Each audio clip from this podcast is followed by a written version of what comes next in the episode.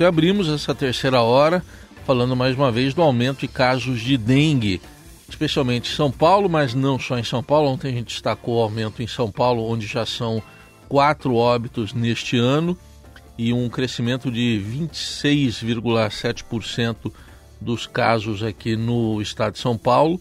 E agora, no Brasil, as primeiras três semanas epidemiológicas do ano foram mais 120 mil casos de dengue, um aumento de 170% em relação aos quase 45 mil do mesmo período do ano passado. E já são 12 mortes suspeitas por dengue só neste ano de 2024, de acordo com os dados aí do Ministério da Saúde. O maior número de casos está em Minas Gerais, é, e temos aí três estados, dois estados, né, Acre, Minas Gerais e também o Distrito Federal que decretaram emergência em razão da dengue. E agora no mês de fevereiro deve começar a vacinação ainda restrita, né, porque as doses disponíveis ainda não são suficientes, mas para um público entre 10 e 14 anos de idade em cerca de 10% dos municípios brasileiros. Para entender um pouco mais o estágio em que estamos vivendo aí na, na dengue, convidamos uma conversa o Dr. Fernando Belíssimo, que é médico, infectologista e professor da Faculdade de Medicina de Ribeirão Preto, da USP. Professor Fernando, um bom dia, obrigado pela presença. Um bom dia para você, para todos os ouvintes da Rádio Dourado. Eu que agradeço a oportunidade. É, queria inicialmente uma avaliação mais geral do senhor, é, em que estágio nós estamos em relação à dengue no Brasil. Olha, a situação da dengue no Brasil, ela é, não é nova, ela é recorrente, né? ela, tem, ela tem uma sazonalidade, essa doença, ela volta sempre no verão com as chuvas, né? E a gente atribui essa recorrência é, principalmente as questões de saneamento básico no Brasil. Né?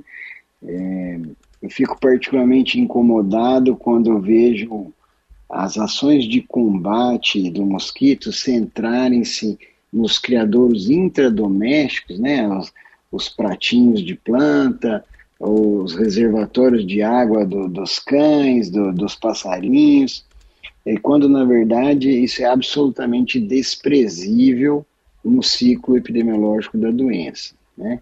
O que faz o mosquito proliferar é lixo jogado, esparramado nos terrenos baldios das cidades, né? e também, especialmente no Nordeste, a falta de água encanada que leva as pessoas a armazenar água em tonéis, em baldes e então, são os grandes criadores que fazem a doença proliferar no país. Essa história de, de vasinho de planta, isso é lenda para boi dormir. Né? Nós precisamos atacar e melhorar a questão do saneamento básico no Brasil, e aí só assim nós vamos conseguir controlar a dengue e todas as outras doenças que esse mosquito transmite.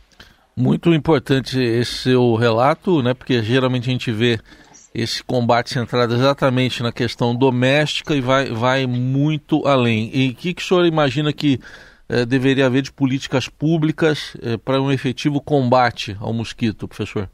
Olha, basicamente precisa haver uma união entre o poder público e a população para jogar lixo no lixo, para fazer reciclagem do lixo. Né? Se a gente fizer um paralelo, por exemplo, com a Flórida nos Estados Unidos, ou com a Nova Zelândia, ou com a Austrália, é, mesmo com a Itália, com a França, são todos países que têm o Aedes aegypti nos seus territórios, mas não tem surtos de dengue. Às vezes tem um ou outro casinho, mas não tem grandes surtos. Por quê? Porque lá ninguém joga lixo fora do lixo, né? É, Agora, não adianta a prefeitura recolher o lixo. Eu moro aqui na cidade de Ribeirão Preto, a prefeitura coleta o lixo em todos os bairros e ainda assim é fácil você passear pela cidade e ver inúmeros terrenos baldios cheios de caçamba, é, de lixo jogada, você vê na beira dos córregos lixo entulhado, né? Então, o poder público é importante fazer a coleta, mas Tão importante quanto isso é a população se conscientizar de reciclar lixo e de não jogar lixo nas vias públicas. Muito bem. E, professor, em relação aí à, à vacina aí que o senhor está acompanhando, agora começa a ser disponibilizada, ainda não de uma forma mais ampla, né, diante das limitações até de, de fabricação. É, ela pode ser um caminho também importante? A vacina ajuda, né? É, mas o número é ainda muito insuficiente para imunizar a nossa população, né?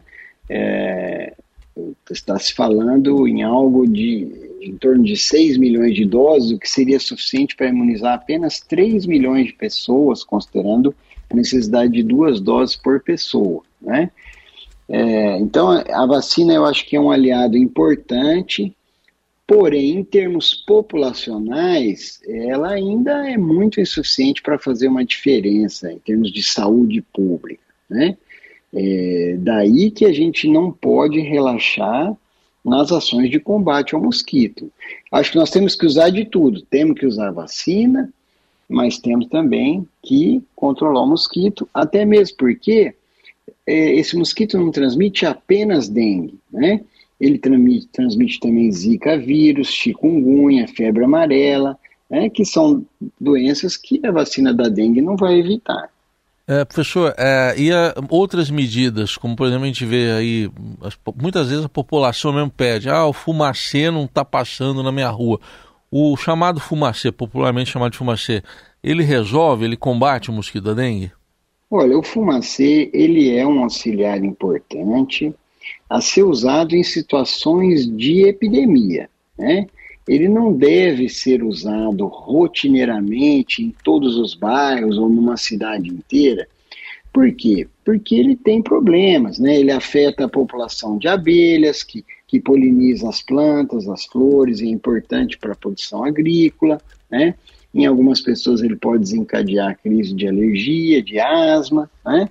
Então, ele é um aliado importante, mas para ser usado pontualmente nos bairros onde está tendo muitos, estão ocorrendo muitos casos de dengue. Não deve ser uma arma de uso rotineiro e indiscriminado.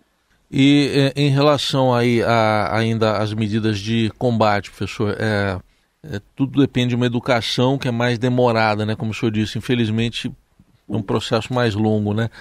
Tem alguma medida mais imediata que possa ajudar a reverter, a diminuir um pouco esse número de casos de dengue, mesmo os outros que eu estou de chikungunya e também de zika?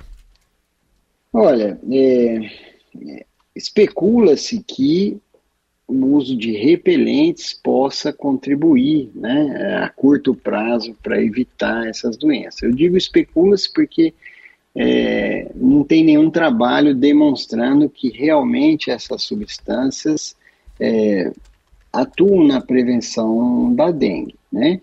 Sabe-se que elas repelem mosquito, mas não se sabe, não se sabe em estudos de campo se essa repelência ela dura o suficiente, é, se ela é realmente efetiva na prevenção das doenças. Mas é uma medida que, na ausência de outras mais imediatas, pode eventualmente contribuir também. E para a gente concluir, professor, é, como é que o senhor vê a proliferação também de fake news, né? Como uma recente que, é, que surgiu é, depois da divulgação da existência da vacina de ivermectina como medida profilática. Como é que o senhor vê notícias desse tipo?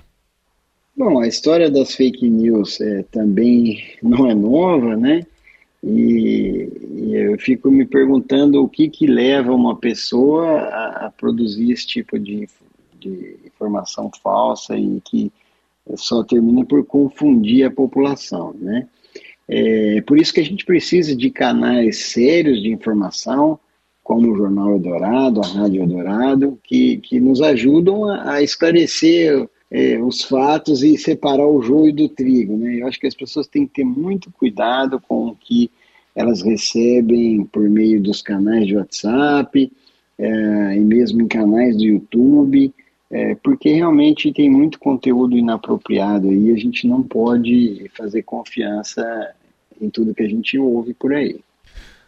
Muito bem, ouvimos aqui na Rádio Eldorado o Dr. Fernando Belíssimo, que é médico infectologista, professor da Faculdade de Medicina da USP de Ribeirão Preto, detalhando aqui medidas importantes para o combate ao mosquito da dengue, não só da dengue, da chikungunya, que também transmite a Zika. Muito obrigado, professor. Até uma próxima oportunidade. Eu que agradeço, fico à disposição. Um bom dia para todos.